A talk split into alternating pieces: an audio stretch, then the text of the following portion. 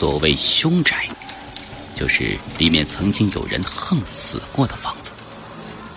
传说，这样死去的人因为阳寿并没有过完，所以会死得很不甘心。凡是住进来的人，轻则不得安生，重则家破人亡。而我机缘巧合之下，成为一名倒卖凶宅的生意人。凶宅不断出现，危机接踵而至。每一座凶宅的背后，都有一段惊悚隐秘的故事。等到我想回头的时候，却发现自己已经深陷其中。这一切，并不像我想到的那样简单。风水，方术。向宅鼠、捉鬼、驱邪、破凶局，一切尽在长篇恐怖悬疑小说《凶宅笔录》。作者：娄十三，演播：紫金。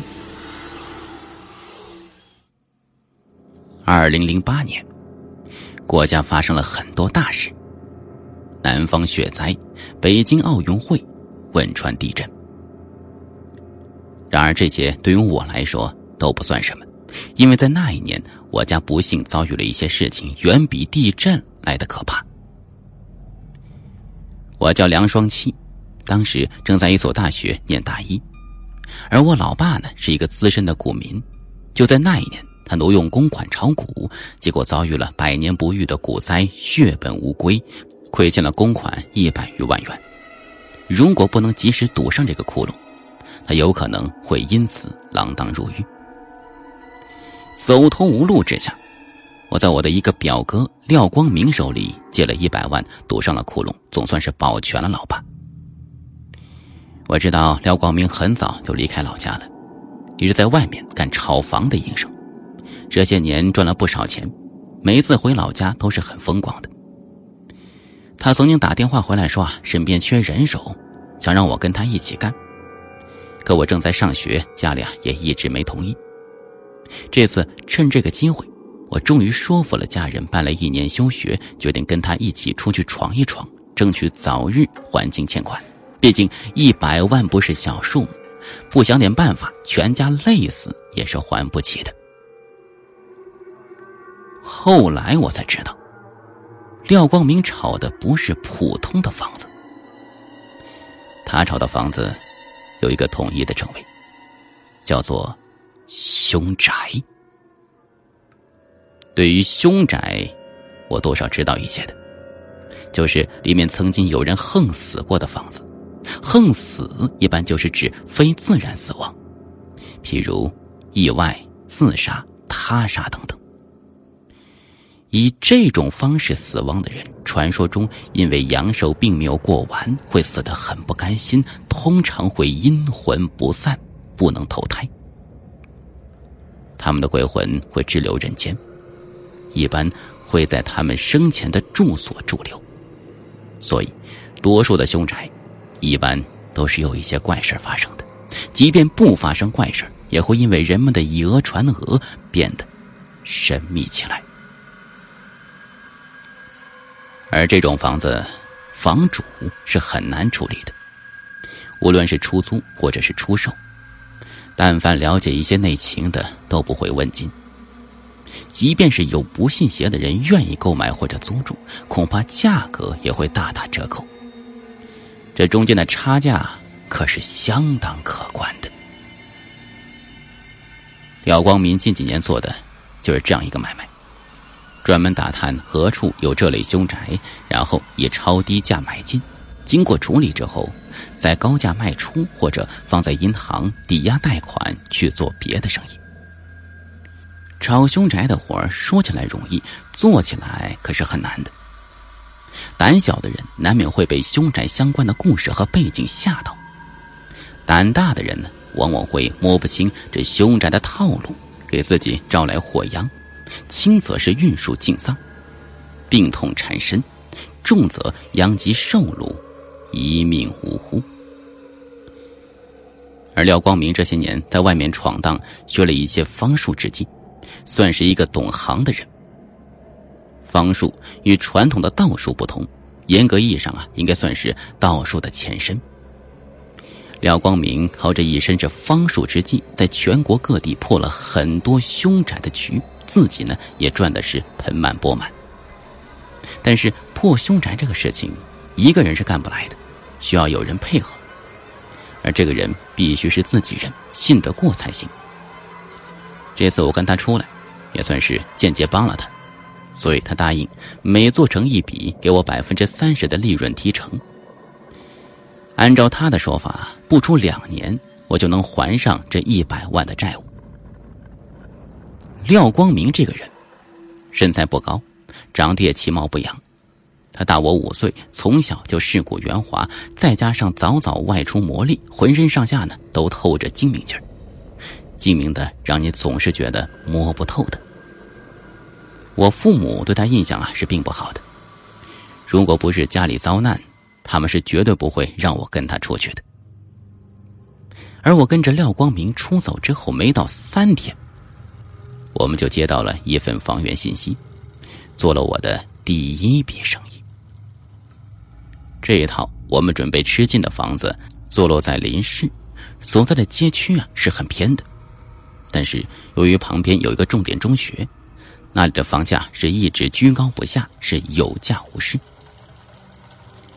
房子本来是一家三口居住，父母都是那所中学的老师，女儿何巧呢也是在那个学校里读书的，成绩很好。可惜，在三年前，何巧在自己房间里反锁了房门，割腕自杀了。等到父母撞开房门的时候。血已经流了一床，染红了床单，正滴滴答答的落在地板上。何巧没有留下任何的有线索的字条，生前也没有发现任何轻生的迹象。他的死在当时轰动一时，但是到最后，也没人知道这女孩轻生的原因。再加上何巧的父母悲痛欲绝，也不想把这事儿扩大。这件事情啊，影响便逐渐被淡化了。何巧父母过于思念女儿，并没有马上处置掉房产，除了换掉染血的床单和被褥，女孩房间的其他家具和摆设，全都是原封不动的被保留了下来。但是随后的日子里，怪事儿就一件接着一件的发生了。晚上在睡觉的时候，两个人总能听到一些怪异的声音。开始的时候，他们以为是幻觉，但是后来，那声音一到晚上夜深人静的时候就会出现，似乎就是从何巧的房间里传出来的。终于有一天。何巧的爸爸仗着胆子，摸黑穿过客厅，慢慢的朝着何巧的房间摸了过去。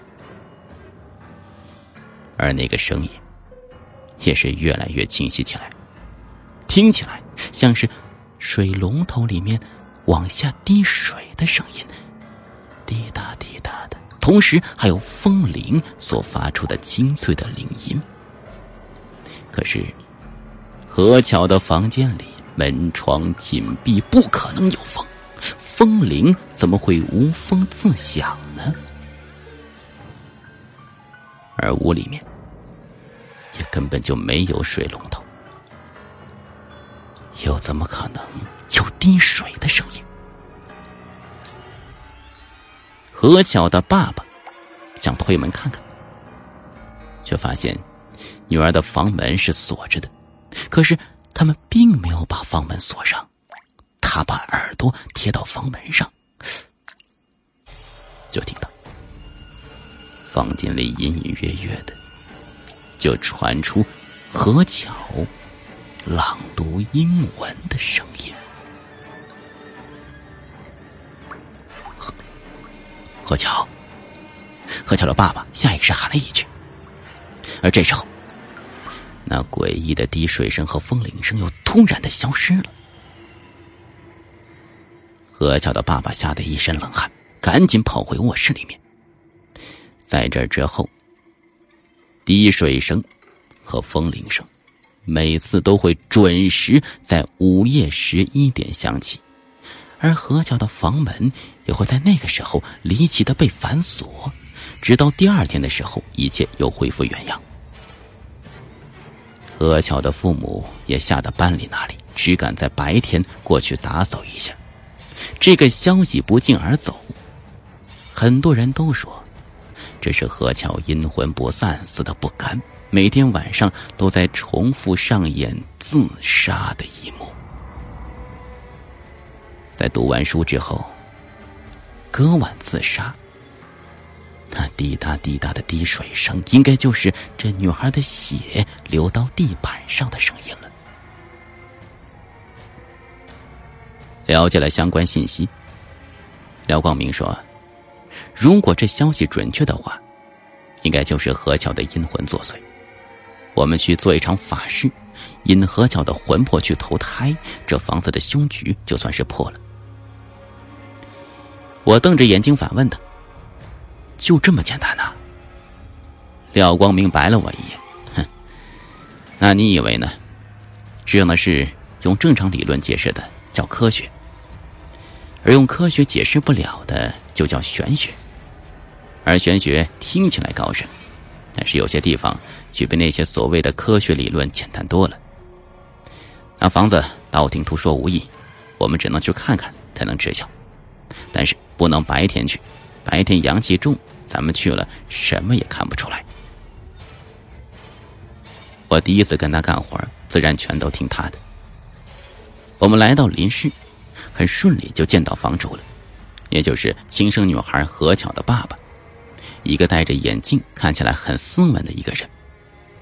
老何虽然不过四十多岁，但是两鬓已经斑白，脸上尽显沧桑，看起来女儿的离世。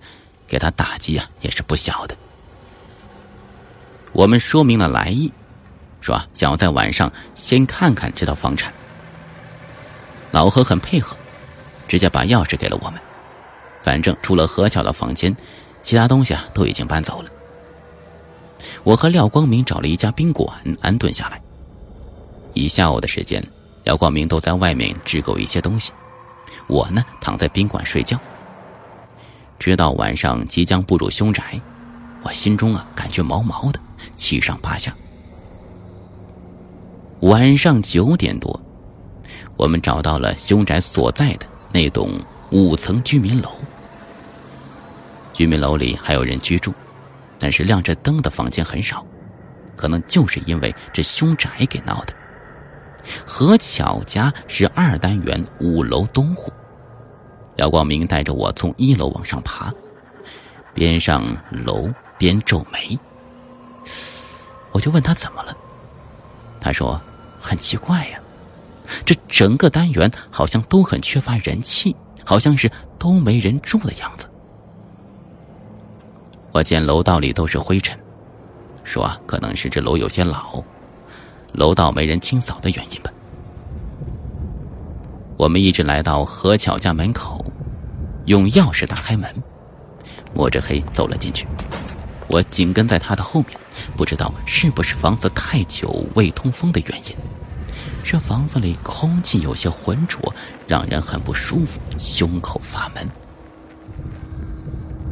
这是我第一次进入所谓的凶宅，以后经历多了之后，我才知道。这种感觉其实就是活人身上的阳气和屋子里的阴气犯冲所引起的不适。廖光明显然也感觉到了，他让我用大拇指的指甲去掐中指的指肚，说中指是体内阳气汇聚之处，适当的刺激的话，能够瞬间提高阳气。我照办之后，那种感觉是果然减轻了许多。此外，进屋之后，我还有一种异样的感觉。我总感觉那女孩何巧是在暗处观察着我们，这感觉让我起了一身的鸡皮疙瘩。而廖光明靠着墙，却没有开灯，而是从包里掏出两根白蜡，用打火机点着，递给我一根，说：“白蜡燃起的火苗更接近阴火，鬼魂不会害怕的，所以白蜡能够招阴，在一定程度上还能够固阴安魂，这也是办丧事一般用白蜡的原因。”我知道。廖光明在借这个机会给我普及知识。不过，听他这么说，我更加紧张了。我们一点一点的就移动到客厅的中间。廖光明示意我蹲下来。此时，我们两个谁也没有说话。屋子里一片死寂。